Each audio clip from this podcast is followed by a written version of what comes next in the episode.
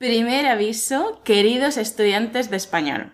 Este episodio va a ser 100% vulgar, así que si no queréis asustaros ni sufrir por este tipo de vocabulario, es vuestro momento para iros a otro episodio.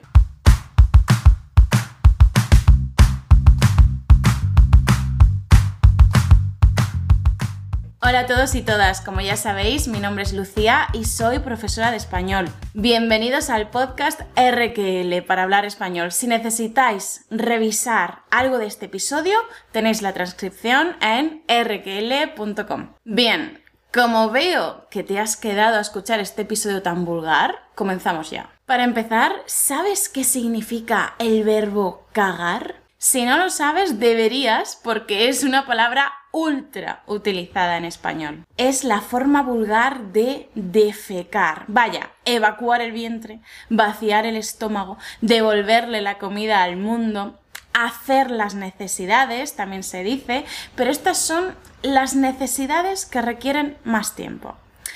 Pues, en fin, en español, una de las formas más básicas del ser humano para quejarse es con me cago en algo.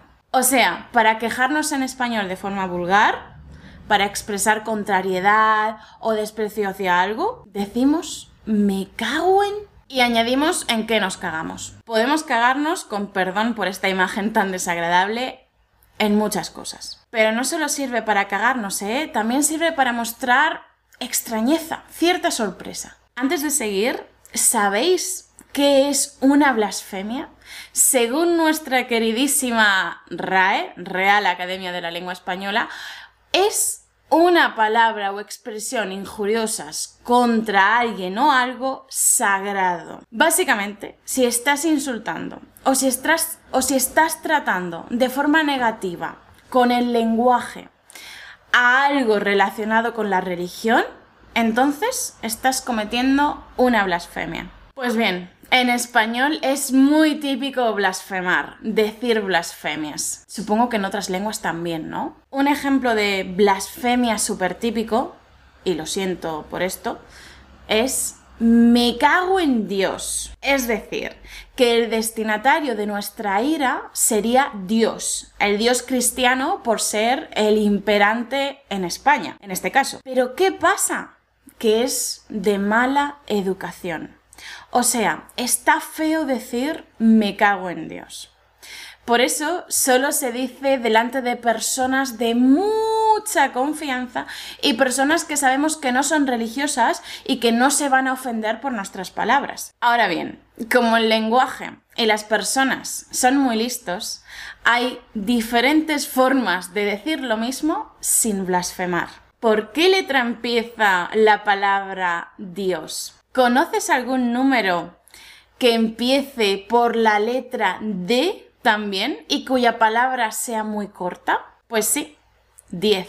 La gente, para no decir me cago en Dios, que es tan vulgar y puede ofender a los creyentes, dice me cago en 10. Es una sustitución que suena parecida y ya está. Entonces vais a escuchar mucho en España me cago en Dios, me cago en 10, pero también muchas otras formas. Una muy famosa es me cago en la leche. Sí, la leche. Ese líquido blanco que crean las madres mamíferos para sus bebés. Aunque siempre que decimos leche pensamos en la leche de vaca, ¿no? Pues me cago en la leche no tendrá mucho sentido cagarse en la leche, porque ¿quién quiere hacerle eso a la leche? Pero aún así lo utilizamos mucho. ¿Queréis más? Me cago en la mar. Bastante típico también. Me cago en la mar. Me cago en San Pitopato. Me cago en San Pitopato. Me cago en la hostia, que también es una blasfemia, porque la hostia se supone que es algo sagrado. Me cago en la hostia. Me cago en la hostia. Y ahora os voy a decir otra solo porque es muy típica, pero es muy, muy vulgar y a mí no me gusta, aunque tengo que decir que a veces la utilizo. Me cago en la puta. Me cago en la puta. Seguro que sabéis qué significa puta porque es una de las palabras más utilizadas en castellano.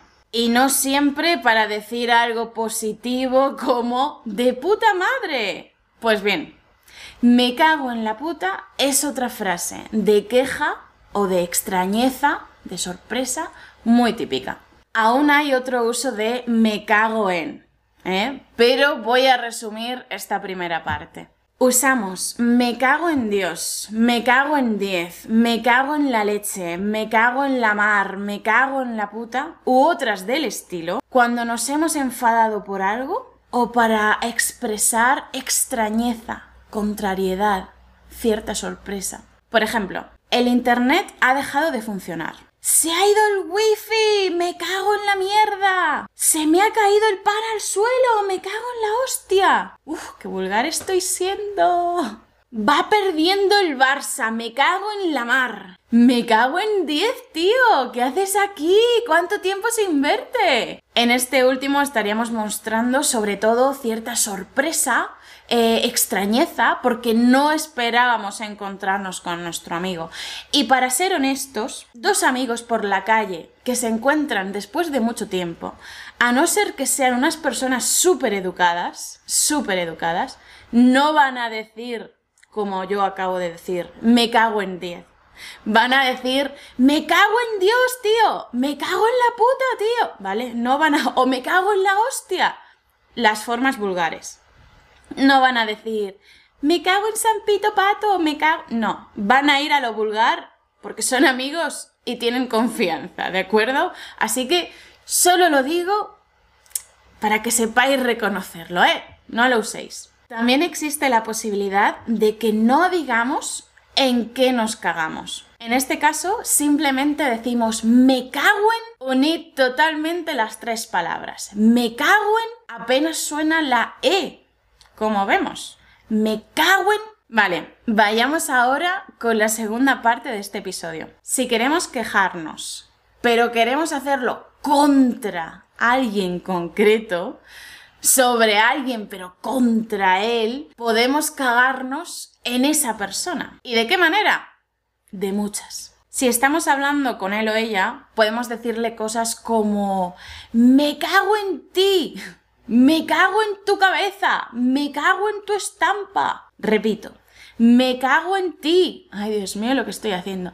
Me cago en tu cabeza, me cago en tu estampa. Si no estamos delante de esa persona sobre la que nos queremos quejar, podemos decir más de lo mismo, pero cambiando los posesivos o diciendo nombres o pronombres. Me cago en Fernando, me cago en ella, me cago en su cabeza, me cago en su estampa. Todo esto no significa que estemos atacando a una persona con odio. A lo mejor estamos hablando de broma, ¿eh? Por ejemplo, ¿Cómo me regalas esto tan caro? Me cago en tu estampa que yo te he comprado una cosa súper barata. Eso sí, siempre tiene que ser con personas de mucha confianza. No podemos cagarnos en alguien con quien no tenemos confianza, a no ser que queramos pelear. También podemos usarlo cuando nos enfadamos viendo una serie, una peli o un partido de algún deporte. Imaginaos que estamos viendo una serie o una película y que sabemos que van a asesinar a un personaje. No entres ahí, que te van a matar. Madre mía, ha entrado, me cago en su cabeza.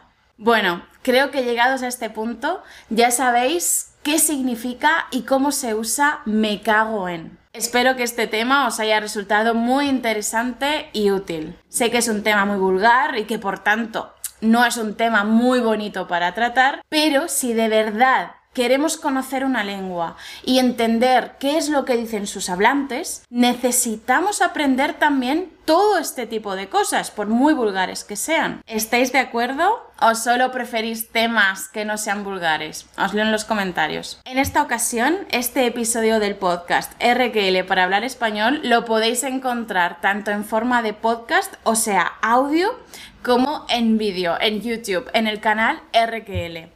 Por si queréis comprobar cualquier cosa o entender mejor este episodio, podéis leer la transcripción en rql.com. Nos vemos o nos escuchamos muy pronto aquí en RQL, en el podcast RQL para hablar en español o en las redes sociales, Instagram o Facebook. Hasta pronto. Chao.